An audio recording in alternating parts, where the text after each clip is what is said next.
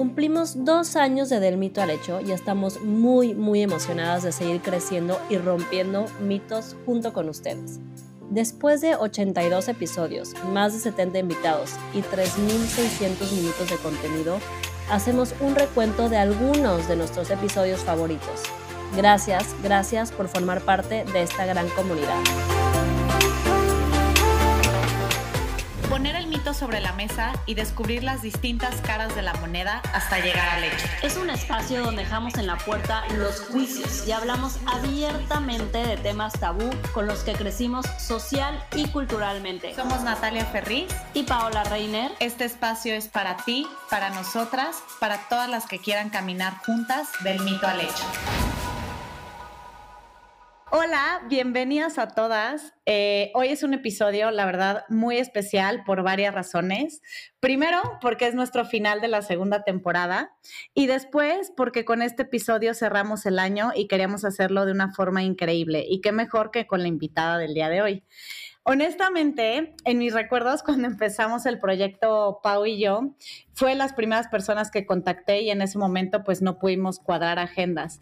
A ella la conocí hace como cinco años y les puedo decir que es tal cual una radiografía.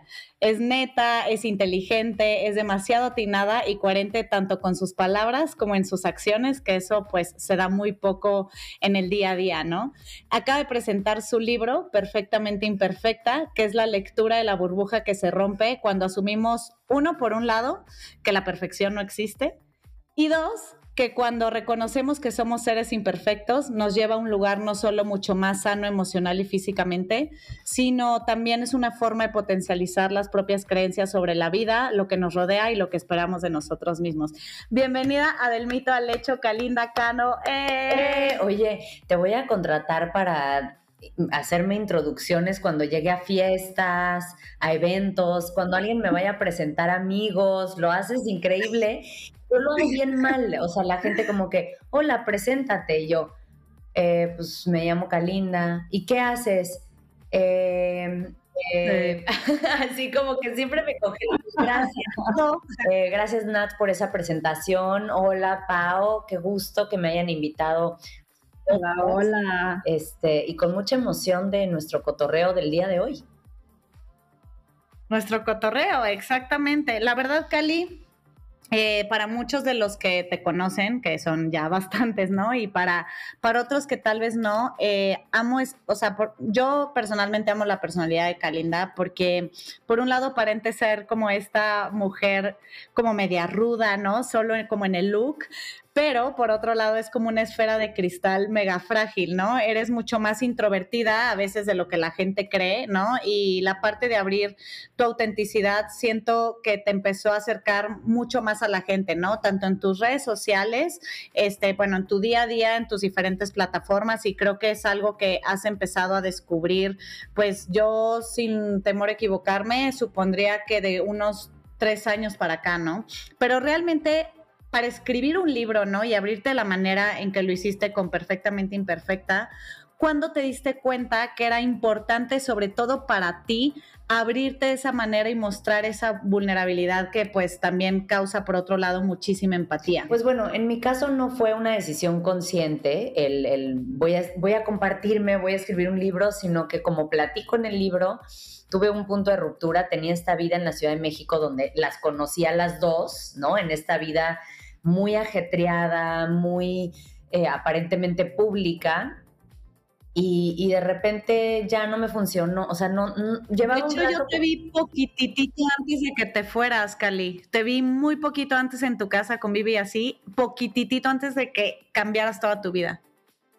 Sí, porque ya no me estaba gustando, como que era como primero una sospecha así de, ah, no me está encantando estar así tan ocupada y la vida de mamá en la ciudad y como el influencerismo y creo que no es lo mío y tal, hasta que de repente tuve esta ruptura donde dije, ya nos vamos, pero ya, ¿no? Y, y nos fuimos.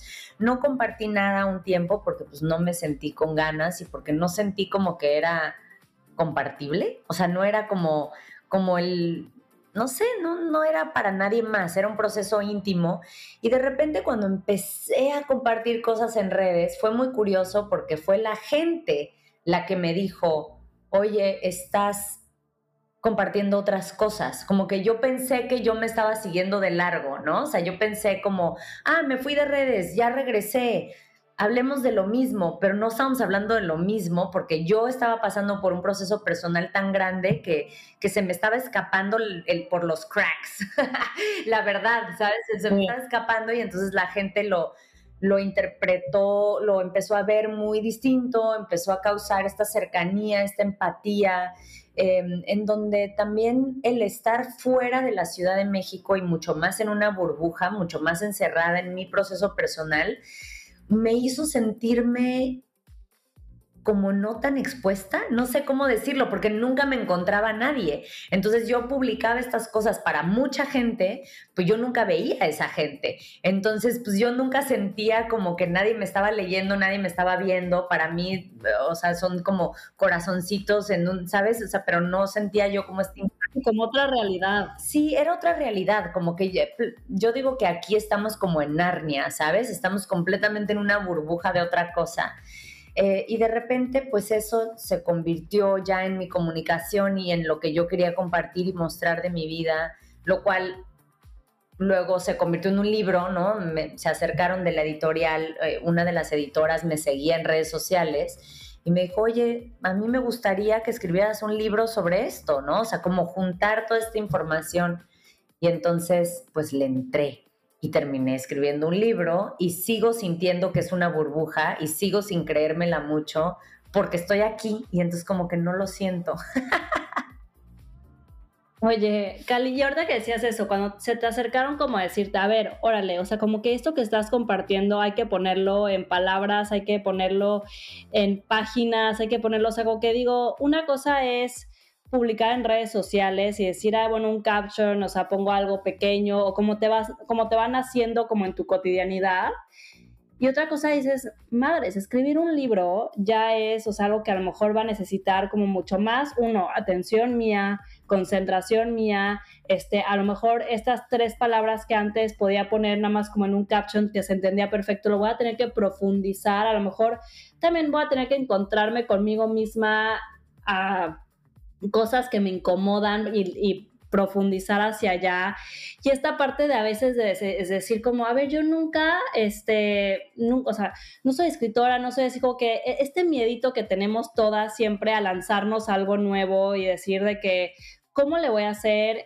¿Qué, ¿Qué, necesito? ¿Tendré los skills necesarios para hacerlo? O sea, como que entre miedo, o sea, ¿cómo dijiste, órale, sí, me aviento este clavado y, escribo un libro? Pues mira, la verdad, yo el, el tema de escribir es, una práctica que yo tengo diaria, ¿no? Aquí en mi casa eh, soy la, la, loca de los cuadernos, ¿no? Porque, o sea, no hay nada que me apasione más que los cuadernos a mí. Entonces está como mi diario de sueños, pero luego están mis morning pages, ¿no? Que es completamente otro cuaderno, y luego está mi cuaderno de mis lecturas de tarot, y está mi cuaderno sobre mis estados emocionales. Entonces, como que yo llevo desde muy chiquita teniendo esta práctica como de liberación a través de la escritura, ¿no? Em, entonces, esa parte no me fue tan ajena como el siéntate y escribe. Me, emocionó muchísimo tener el espacio, porque justo como tú dices, luego en Instagram es de que el caption, y a veces a mí me limita muchísimo. Quisiera yo como expandir esa información, pero siento que no es el formato correcto y que la gente como que eh, a veces no tienen la paciencia, ¿no? O sea, las redes sociales es mucho más rápido, inmediato, ¿no? Entonces como que tienes que tener la atención muy rápido. Entonces me encantó, pero fíjate que eh, lo que para mí fue más retador era como decidir para dónde iba este libro, porque tengo tantas cosas que me interesan en la vida y como tantas diferentes facetas y la verdad es que me gusta un montón clavarme, soy muy clavada en todo lo que hago. Entonces, como que decía, será como un libro como más de yoga y como de encontrarte en ese sentido. Venía yo terminando un teacher's training de yoga eh, bastante clavado, entonces como que traía ese avión, pero por muchos años me dediqué más al make-up y a la belleza y como este aspecto físico. Y sí creo hasta la fecha que el bienestar eh, emocional muchas veces tiene que ver con nuestro aspecto físico, ¿no? La manera en la que te percibes, o sea, por eso todos estos cotorreos de que eh, durante la pandemia como que te daba depre, que estabas en pijamas todo el día. Pues sí, sí te da depre porque como que no te motiva. Entonces como que había esta otra parte más superficial, entonces decía, pues me puedo ir por ahí, o me puedo ir por el tema de la maternidad, que es gigante, ¿no? Entonces para mí O para mucho lo que te buscan de pareja específicamente, ¿no? Porque te ven a ti y a Vivi. Sí, y, fíjate que entonces como que no sabía de dónde agarrar. Em, afortunadamente para eso existen las editoras, ¿no? Porque yo hice, o sea, hubiera podido hacer los libros de Harry Potter con la cantidad, o sea, ¿no? Y entonces, y es muy rudo porque de repente te checan, te escriben, ¿no? De que esto no es relevante y tú, ay, ¿no? Y pues es su chamba, ¿no? O sea, es su chamba y tú te echaste, bueno, yo me eché seis horas escribiendo algo complejísimo sobre, no sé, el abandono de mi papá y resulta que no era relevante al tema.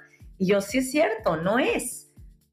Entonces, em, fue muy interesante porque, como tú dices, Paola, o sea, aprendí un montón sobre mí, Em, en, creo que siempre que, como que puntualizas algo, aprendes, ¿no? O sea, dicen mucho que si puedes escribir bien el problema, la mitad ya está resuelto, ¿no? Entonces, en, temas propios, también creo que así fue, como que en darle forma, aprendí un montón sobre mí, me clavé un montón en la parte como de aprender también de cada tema para que no solo fuera mi visión. O sea, leía un montón de artículos y, ok, el estrés, cómo funciona, cómo no funciona, que si el sistema nervioso, o sea, quería que, que no fuera un choro, ¿no? O sea, quería que si alguien se topara el libro también pudieran aprender datos de verdad, como científicos, de gente que estudia las cosas y no nada más de mi percepción del mundo. Entonces, eh, pues es una combinación de, de de un montón de cosas que soy, eh, pero en resumen, ¿no? Su versión resumida para que no fuera... Oye, eh, Cali, pero yéndonos un poco ya más a, nos gustaría tocar estos temas de los cuales habla perfectamente imperfecta.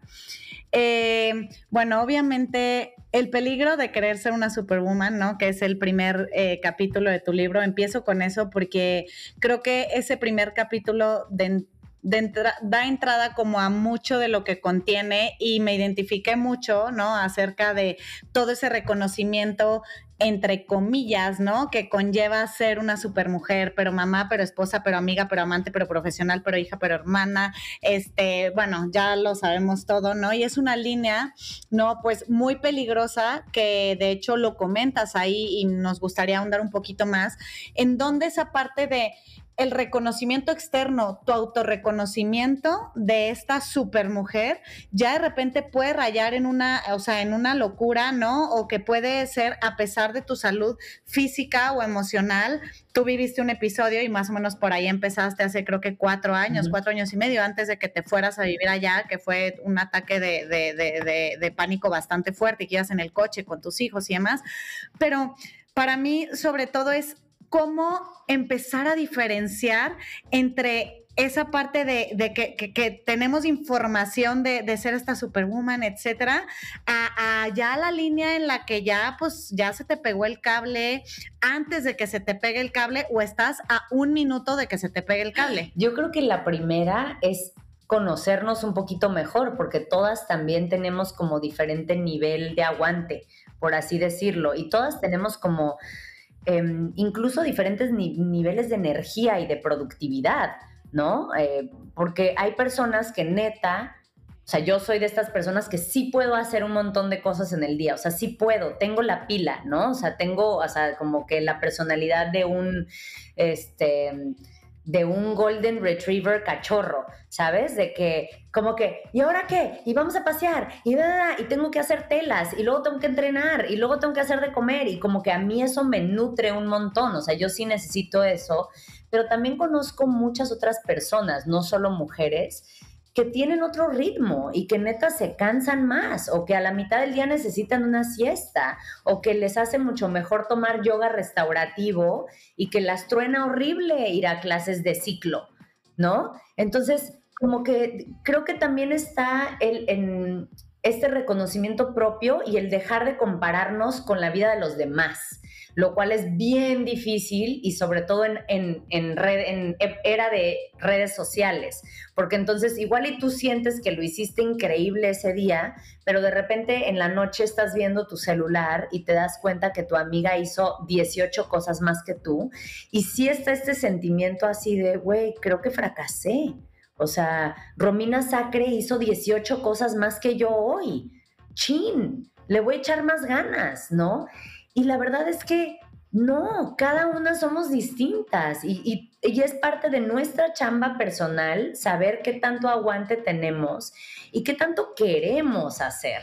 Y, de dónde, y desde dónde lo estamos haciendo, porque no es lo mismo el me apasiona y amo hacer a quiero hacer porque necesito que alguien me dé like o porque necesito, like me refiero redes, pero también en la Un reconocimiento. reconocimiento, ajá. ¿No? A que te diga tu amiga, wow, qué mujer tan luchona. ¿Cómo? O sea, pariste, hiciste un evento y además viajaste y te casaste y te mudaste el mismo mes. ¡Wow! Eres mi ídola, ¿no? Y de que, ah, sí, soy la ídola.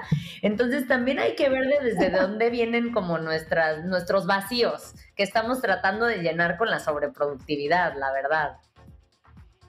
Y es que ahora también, o sea, lo, lo, hemos platicado varias veces Nati y yo, o sea, cómo ahora está como glorificado el tema de estar en friega, ¿no? O sea, literal. Lo hablas en el libro este, también. Sí, justo en el libro también lo hablas de que siempre te contestan de que estoy en chinga, o sea, de que, y eso es como, ah, súper bien, vas increíble, o sea, es eso, o sea, cuando contestas al final de que cómo estuvo tu semana. No, estuvo, o sea, no tuve ni un segundo ni para hacer pipí, o sea, no tuve ni un segundo ni para echarme a ver nada, o sea, y es como esta parte de, uno, como lo dices, así, ahora que estamos en redes y que todo el mundo está viendo lo que estás haciendo todo el tiempo, como esta parte de estar haciendo lo que tengo que estar haciendo, me está faltando o que estamos en nuestros mejores años, entonces es como que ahorita es cuando tienes que fregar, fregar, fregar, fregar, porque luego ya nadie, o sea, ya, sabes, ya no vas a estar de que en tus años de productividad. También creo que, que es justamente como esta edad que te queremos hacerlo todo y romperla, que si no la rompes ahorita ya valiste madres.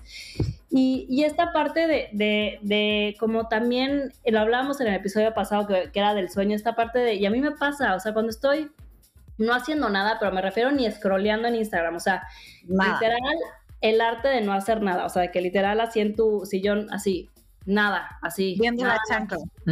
Te empieza a dar como ansiedad de todo lo que deberías estar haciendo, pudiendo estar haciendo, o sea, ¿sabes? Es como, madres, o sea, ¿cómo aprendes a, a, calmar como esa vocecita interna y a darle off y decir, está bien, está bien no hacer nada, está bien no estar haciendo las mil cosas que estás viendo que está haciendo X influencer, o sea, como que es muy heavy, o sea, esta parte de, la glorificación. Tú, tú, Cali, o sea, ¿cómo, ¿cómo lo has sobrellevado o cómo has logrado medio llegar a un punto donde decir, ya, esto no me, no me va a regir en mi vida?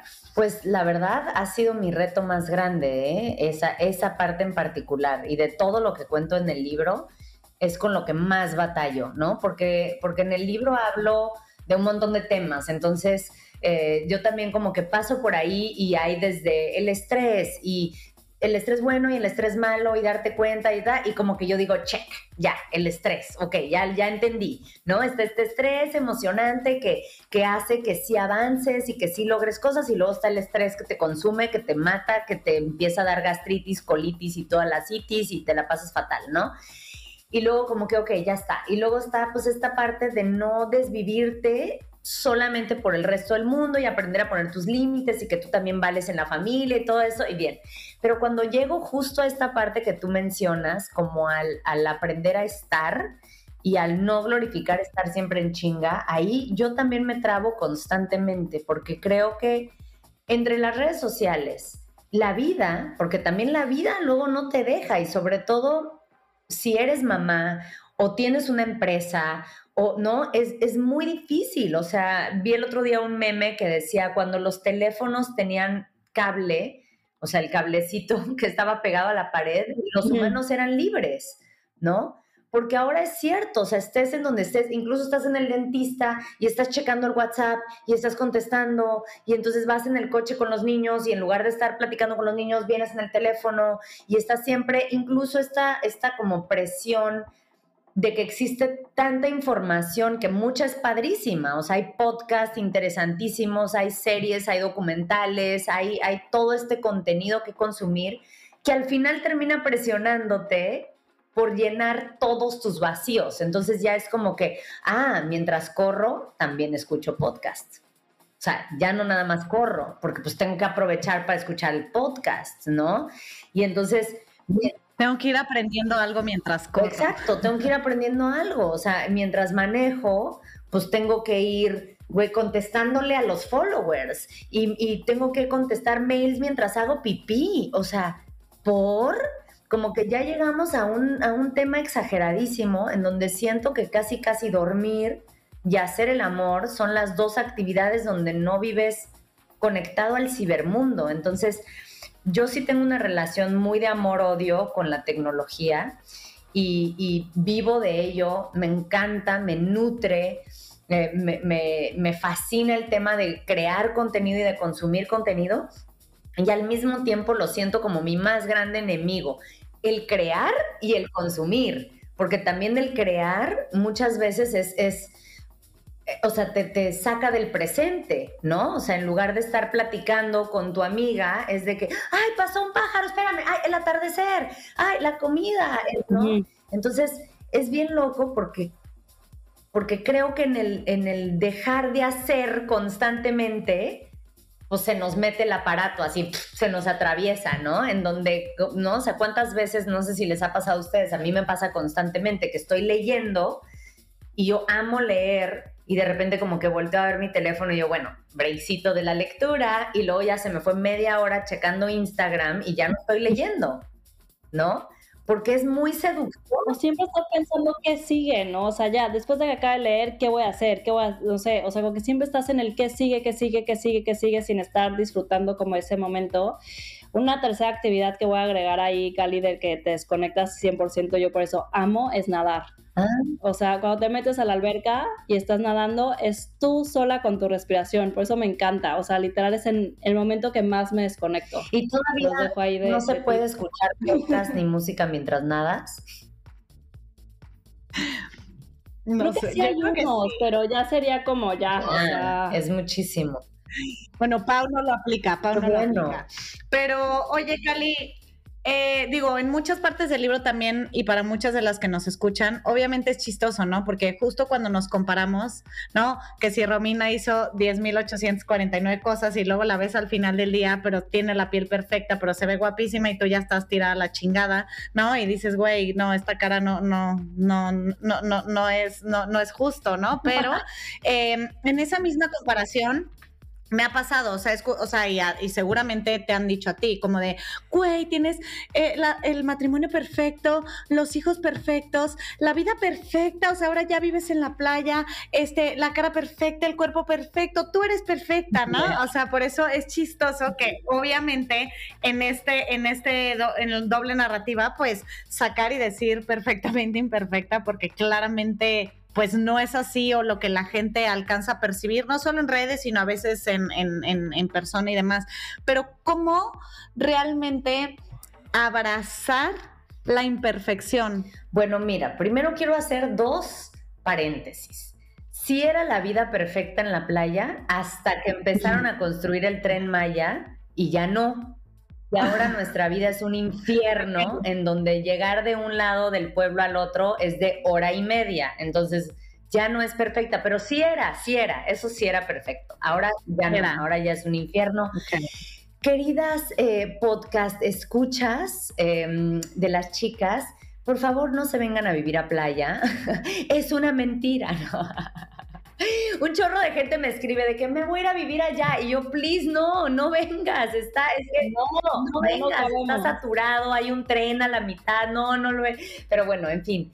Este, fíjate que para mí el título me, me, me era muy importante, se me hacía muy simpático este tema del perfectamente imperfecta, porque me di cuenta en algún momento y muy claramente que yo era parte del problema de lo mismo que me estaba molestando, ¿no? O sea, estas mismas vidas que yo percibía que hacían que yo sintiera que la mía no estaba tan padre como la vida de las demás, eh, yo también estaba mostrando eso mismo, o sea, yo también, y a veces hasta peor, justamente porque sí tengo un matrimonio bien bonito con un tipo muy interesante y unos hijos que tienen hobbies padrísimos y luego vivíamos en, o sea, vivimos no en la playa, pero cerca de la playa y como que todo se veía ligero y hermoso y con colores azules y entonces digo, claro, yo también soy parte del problema.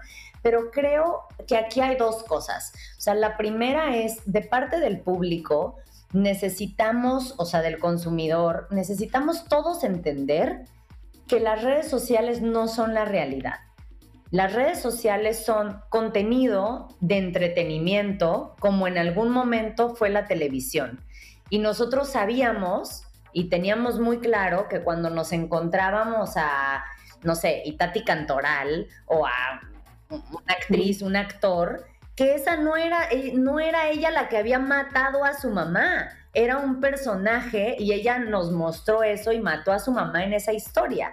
Y creo que ahora las redes sociales como que tomaron ese lugar del entretenimiento principal, pero como que no tienen ese disclaimer y como empezaron siendo la vida real, muchas personas y como que en el inconsciente colectivo seguimos pensando en algún nivel con, con todo y que sabemos que existen las influencers y ta, ta, ta, seguimos pensando que es la vida real y no nos damos cuenta que incluso nosotros mismos curamos nuestro contenido. O sea, aunque no seas influencer, estás mostrando la foto de cuando sí traías la piel guapa, o sea, bien, o el día que sí fuiste a una boda y te veías divina, porque eso es lo interesante, porque porque estás mostrando la mejor parte de ti. Y entonces, si tú estás haciendo eso, tienes que acordarte que los demás también estamos haciendo eso y que todos estamos jugando a este Black Mirror rarísimo en donde estamos mostrando nuestra buena cara. Y eso es, esa es la primera. Y la otra, para mí, era como, como decirle a la gente, no, no soy perfecta y ustedes tampoco y está todo bien con eso, ¿no? O sea, como que como que sí, podemos jugar a este guachisneri rarísimo, pero así ya, ya, entre cuates, sabemos que no, ¿no? Entonces, para mí es un poquito como, como hacer ese diálogo, como, como de, sí, sí, todo bien con tu matrimonio perfecto, sí, amiga, pero sabemos que me peleo la misma cantidad de veces que tú, ¿verdad? ¿No? O sea, como que ver, eh, no sé, esa, como desarmar la ilusión, el mito. Sí, darnos cuenta que todos están, como dices, o sea, reflejando la mejor versión de todos. O sea, al final es eso, es, es, bien, es bien difícil como estar, o sea, creando esta conciencia. Bueno, ahorita las tres somos mamás, o sea, como que yo digo, si para nosotras es complicado, o sea, yo digo, pues después las generaciones que ya nacen con este chip de redes sociales, este, pues va a estar más cañón y, es, y es muy claro, como dices, o sea, como esta parte de la conciencia, de nada más ser conscientes que obviamente todo el mundo se pelea, que todo el mundo tiene problemas, pero no están ahí en las redes sociales. Oye, Cali, y hablando de otra cosa que hablas en tu libro, que también lo comentábamos mucho ayer, Nati y yo, es esta parte como de resiliencia, ¿no? Al final, tú lo hablas en tu libro como la parte de la educación de tu mamá y lo viviste que tu mamá es de California y como que pues esta parte que tú viviste a través de ella, este, de, que hacían de todo como en modo supervivencia y ahora como estas nuevas generaciones, un poquito llamadas generación de cristal, que al final es, oye, si esto no te gusta, pues muévete.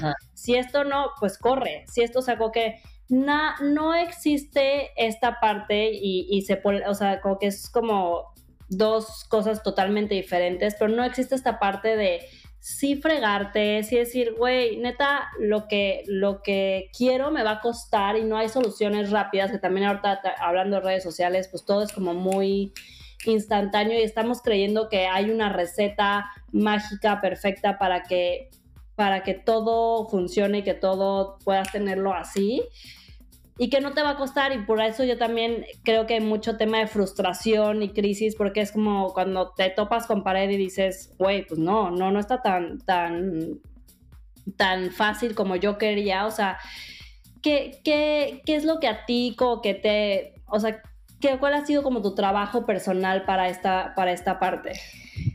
Em, mira, para empezar, no sé ni siquiera qué opino sobre la nueva generación honestamente, ¿no? Porque hay una parte de mí que las admira muchísimo y que puedo identificarme mucho en sus luchas, ¿no? En donde digo, wow, sí, va, por fin vamos a pedir ambiente laboral seguro, por fin que nos paguen lo que nos tienen que pagar, o sea, de repente me acuerdo yo de, de ¿no? O sea, de seis años de chamba, de matarme por un sueldo mísero, ¿no? En donde digo, wow, sí, o sea, nuestra generación Em, aguantó muchísimo que era muy injusto.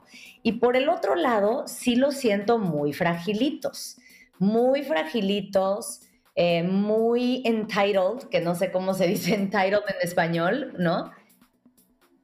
Merecedores. Merecedores, ¿no? Entonces, como que a mí, por ejemplo, me choca trabajar con gente muy joven, la verdad. O sea, yo cuando contrato gente, de repente es de, oye, este, mandas este mail, no, porque estoy en Tulum, y yo, pero es martes, sí, pero es que yo estoy en Tulum, y yo, ajá, pero te estoy pagando y es martes y, pues quiero que lo mandes. Sí, no, es que estoy en una ceremonia de té y a mí se me hace insoportable, ¿no? Entonces, e, es, es como, es, es muy extraño, no sé cómo les va a ir. O sea, tengo mucha curiosidad, ¿no? Estoy así como sentada en primera fila sin juicio y con... Y con tus hijos también, de decir... Sí, con mis hijos, así de, hmm, ¿qué va a pasar cuando salgan al mundo tan delicados, tan sensibles, tan tan no me merezco esto, no puedo esto, voy a luchar porque no hay una opción gluten free en Baskin Robbins y entonces me voy a pelear y voy a hacer que clausuren la empresa, ya sabes, en lugar de nosotros de, ah, no hay gluten free, bueno, me voy a otro lado, ¿no? O sea, como que es, muy extraño, es muy extraño lo que está pasando y ahí me imagino y también es donde me siento grande constantemente, donde digo, claro, estas son las brechas generacionales, o sea, es lo mismo que ha pasado desde siempre, solo esto es lo que está en esta brecha particular, ¿no? Entonces, por ese lado. Por el otro lado, yo sí soy muy resiliente, ¿no? Mucho, muy. Y creo que mm, a mí me ha hecho, eh, estoy muy orgullosa de quién soy, estoy muy orgullosa de mi capacidad de adaptación, de reinvención, de saber resolver, de poder chambear, de generar dinero y luego no, y luego sí, y de romperme y volverme a armar. Y, creo que, que pues es algo que cuando estás demasiado en tu papel muy de cristal, no estás pudiendo construir, es ese músculo. Entonces... Y así lo construiste, perdón, Cali, sola, porque por lo que veo también el ejemplo, por ejemplo, de tu mamá en un mundo mucho más hippie, pero también que eran unos sobrevivientes, o sea, de, de distintas maneras, ¿no? O sea, como que esa resiliencia y esa parte de construirte, deconstruirte y demás, ¿crees que sea como un poco contextual, meramente personal o una combinación de ambas? Es una combinación y está ahí metido bastante trauma personal, ¿no? También. Creo que nadie se hace resiliente porque tiene ganas. como que nadie se lo fija como meta, o sea, creo que más bien pues no te queda de otra y te construyes porque sobrevives, ¿no? Entonces, este, pero sí, sí, sí creo que tiene un chorro que ver con, con, lo que vi, o sea, mi mamá también no le quedó de otra y se reinventó y reconstruyó mil veces y entonces es lo que aprendí. Espero que sea también lo que mis hijos aprendan eh, de mí, con todo y que esté menos trauma involucrado y que tengan una vida más fácil y, y, sé de entrada que están teniendo una niñez mucho más fácil que la mía porque pues estoy viendo, yo viví la mía y estoy viendo esta y es otra cosa. Este, pero no sé, no sé, como que cada humano trae su propio proceso de vida y sus propios aprendizajes, ¿no? Entonces, quién sabe qué les vaya a tocar a las nuevas generaciones. Tengo, porque ellos están teniendo que ser resilientes en otros aspectos que nosotros, ¿no? O sea, a ellos les va a tocar este planeta destrozado, una economía súper complicada, donde pues a los abuelos compraban una casa sin broncas, los papás más o menos, nosotros ya muy difícil, ellos quién sabe cómo. O sea, como que creo que e, es una condición humana la resiliencia, solamente se va adaptando a los tiempos. Entonces, espero que les sea leve. Pues sí, si no, pues que también le aprendan por ahí, que se den sus fregadazos y que pues al final, como dices, te rompes, te, te vuelves a armar y pues sigues adelante y ves cómo le, lo, sigues, ¿no? Claro. Oye, Cali, llegamos a la parte de los mitos. Eh, en, eh, que siempre hacemos eh, esta dinámica de mitos que te explicaba Nata al principio. Te vamos a decir un par de mitos. Tú puedes decir 100% mito o si tiene algo de verdad o no, o micha y micha, o sea, ahí lo que te vaya sintiendo y como lo vayas sintiendo. ¿Son mitos sobre mí el mito o sobre la vida? O sea, sobre la vida un poco, pero tienen que ver un poquito con el tema de tu libro. Estoy lista. Ok, entonces el mito número uno, en cuanto a los límites, si digo muchas veces que no o pinto mi raya con la gente que es cercana a mí, solo los voy a ir alejando. O sea, para darte un poco de contexto, o sea, si todo el tiempo estoy diciendo no, no, no, no, no, pero a gente que es muy, muy, o sea, hay familiares, amigos muy cercanos, ¿tú crees que digan como, pues ya, ni le vuelvo a pedir nada porque siempre me dice que no y vale madres y que crees una distancia entre ellos? Sí y no. Creo que a la, la gente que es muy cercana no le tienes que decir 500 veces que no le dices que no, le explicas por qué no y ya está. O sea, eso creo yo, ¿no? En, mi experiencia familiar de gente cercana, eh, yo lo veo así. Entonces sí, no. Porque por el otro lado, a veces la gente sí se enoja, ¿no? O sea, la gente de la veces sí se enoja de que, ¿cómo? ¿No me hiciste favor? No, no te hice favor. Again, ¿no? O sea, no, Sí, para mí es importante, lo platicaba con Pau porque yo le decía, es que para mí Cali es de las personas que conozco que más límites pone. O sea, si ella es como, no, en este momento no puedo, no quiero, este, no se me da la gana, no, eh, eh, primero estoy yo y así, te lo va a decir o sea, no, no de forma grosera, pero te lo va a decir, oye, no, sabes que ahorita no, no, yo no estoy, sale, va. Y como que en esta cultura es como, todo mundo puede estar valiendo madre, ni siquiera lo va a hacer por ti, nomás te va a decir como, ay, sí, sí, Cali, sí, sí, Pau, sí, mañana, sí, oye, entonces nos vemos la próxima semana, sí, márcame. O sea, y Calinda te diría como, no, la próxima semana no, posiblemente enero tampoco, pero si quieres escríbeme en febrero. Y culturalmente, para por lo menos este país que es el que yo vivo, es como wow. Y al final, cuando estás más grande y lo entiendes, de que dices, claro, güey, así deberíamos hacer todos, ¿no? O sea, de que porque andado nada más. Pero ¿sabes qué? Eso, eso es una gringada. Eso lo saqué de mi mamá, ¿no? Porque mi mamá es de Estados Unidos y este, y eso, esa como sí, es lo opuesto a lo que se hace en México, ¿no? En Estados Unidos. directo, directo. Sin, no, y, y, y, Pero es que en México pareciera que es más buena onda decirte como que sí cuando va a ser no, o decirte tal vez sí cuando seguramente es pero no. no es buena onda, es una mentira. O sea, y a mí se me hace una falta de respeto a la otra persona, porque entonces es como que dejas esa puerta abierta. O sea, es como, o sea, Cali, ¿te quieres ir a tomar un café conmigo el jueves? Y yo de repente veo y digo, ¿sabes qué? El jueves lo tengo bien lleno y luego me voy de viaje, entonces más bien nos vemos en enero. Esa es la verdad. Ya.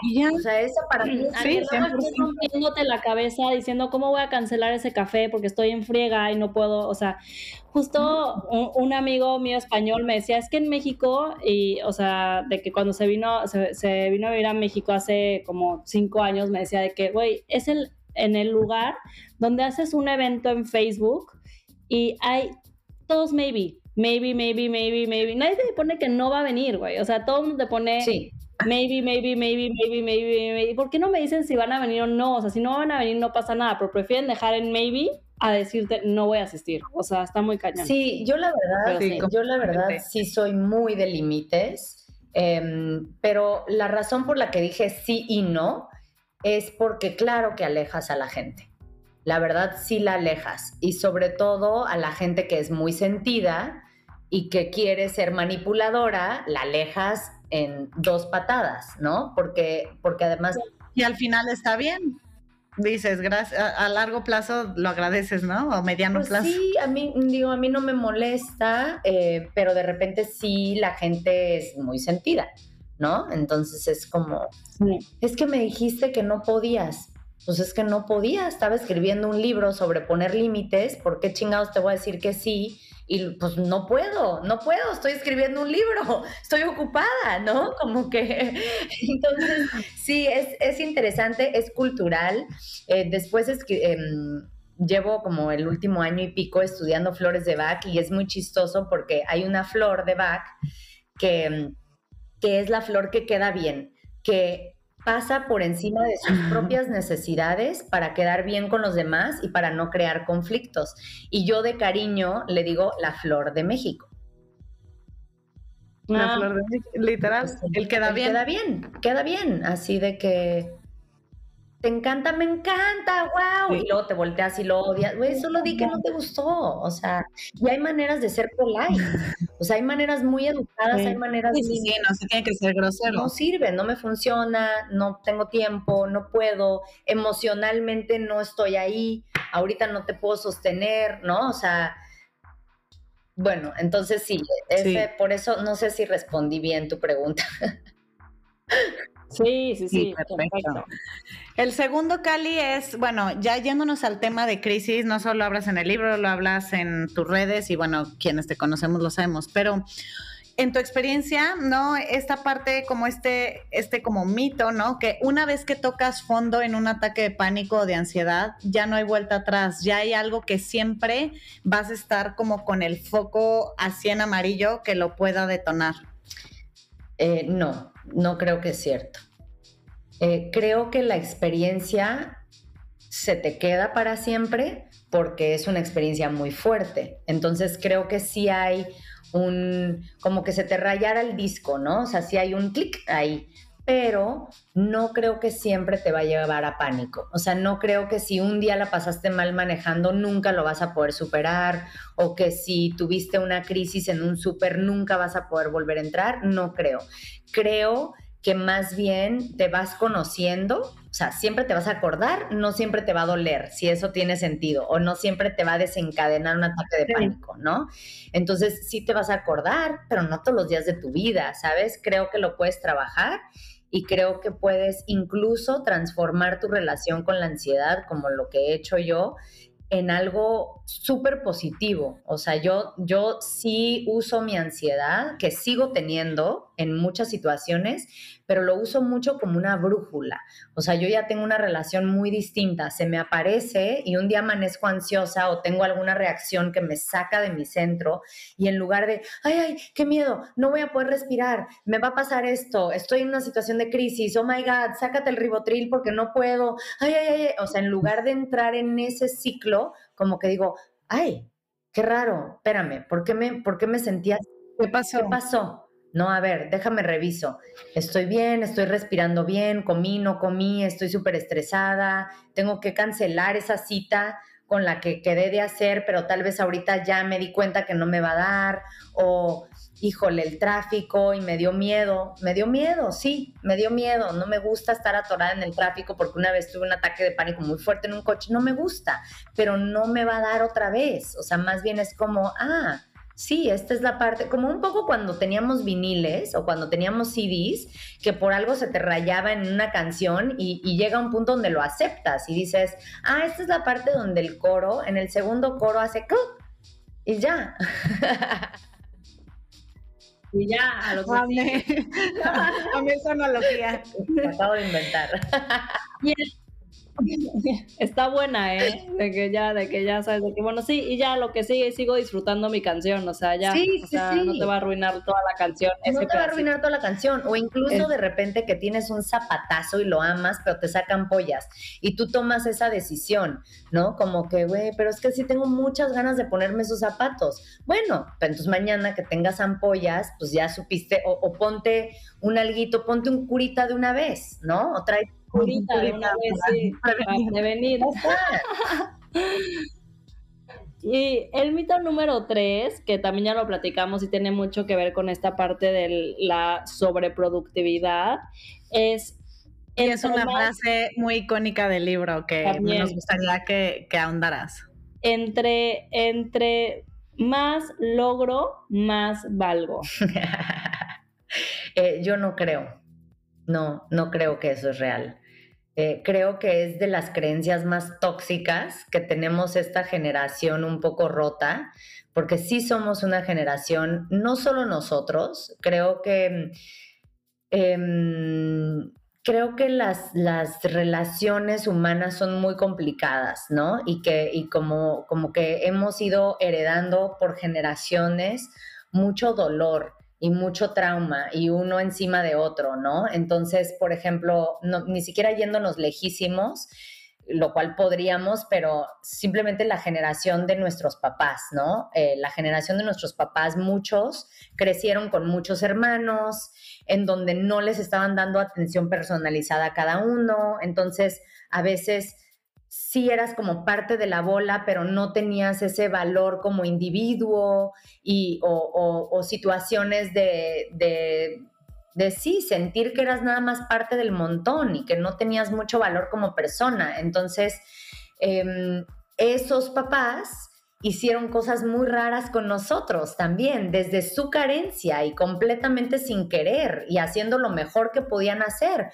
Pero quizás si ellos no tuvieron afecto, entonces no supieron darte afecto y entonces termina siendo muy raro. Y entonces como que se va haciendo una cadenita generacional y esto desde el principio de los tiempos, ¿no?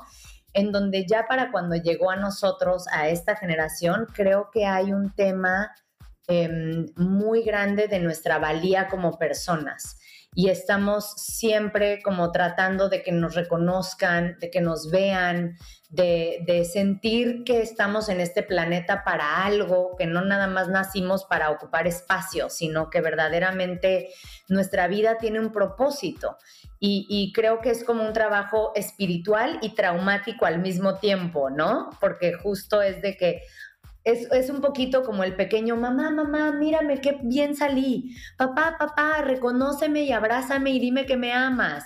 Hermanos, vean, ¿no? Y entonces termina siendo como que se permea y es como un inconsciente colectivo gigantesco de que todos estamos tratando de que alguien nos pele, ¿no? Y entonces en, este, en estos mecanismos, eh, como que cachamos que la productividad era una de esas formas, como que fue o me vuelvo súper famoso, o soy hermosísima, o soy súper productiva, o tengo mucho dinero, ¿no? O sea, están como estos como pilares principales eh, que, que hacen que los demás te reconozcan y la productividad es definitivamente una de ellas. Entonces es como wow, mira todo lo que logras, eres magnífico, ¿no? Entonces de repente ya importas muchísimo porque el mundo no podría sin ti, imagínate.